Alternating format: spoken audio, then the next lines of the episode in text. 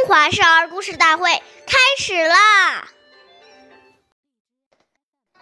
亲爱我，孝何难？亲赠我，孝方始前。父母亲喜欢我，做到孝顺并不难。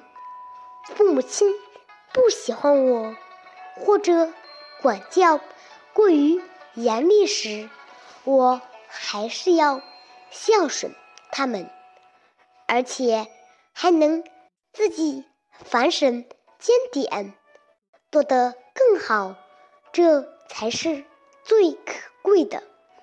岁月易流失，故事永流传。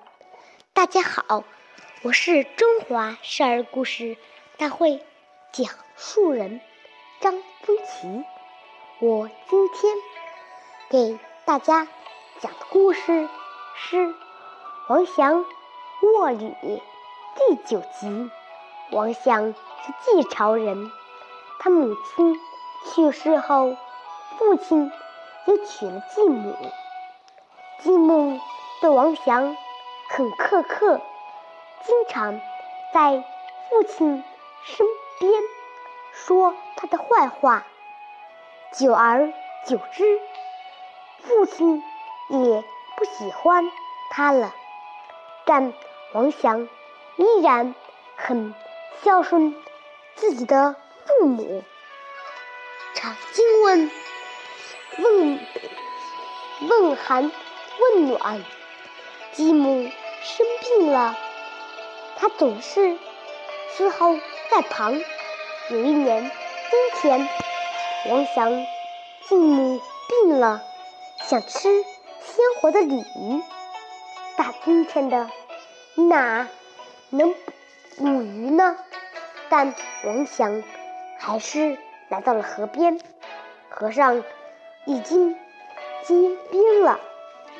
为了能捉到活鱼，王祥竟然脱掉衣服卧在冰上。令体温化开冰，捕鱼正巧，两条鲤鱼一跃而出，他不知有多高兴。王祥的孝心感动了继母，以后继母对他也是格外关心起来。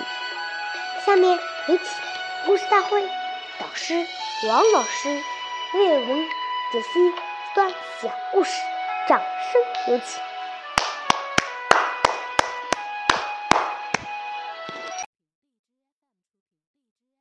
好，听众朋友，大家好，我是王老师。我们把刚才的故事进行一个解读。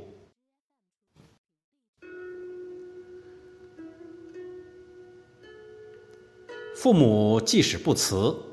也不应成为自己不尽孝的理由，因为父母给予生命，并将我们抚育成人，这个慈德太大，做儿女的用任何方法都无法回报的。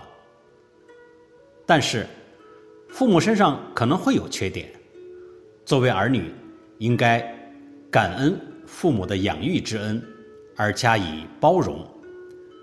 不可以以此作为自己不孝的理由，这是功利观，而非道义观。人伦之道的关键是先尽自己一方的责任，而不能以他人尽责与否作为我们是否尽责的前提条件。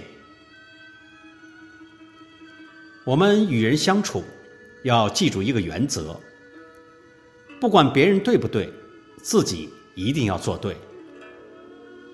无论是父母还是身边所有的人，纵使他们用不对的态度对我们，我们依然要用对的态度去面对他们。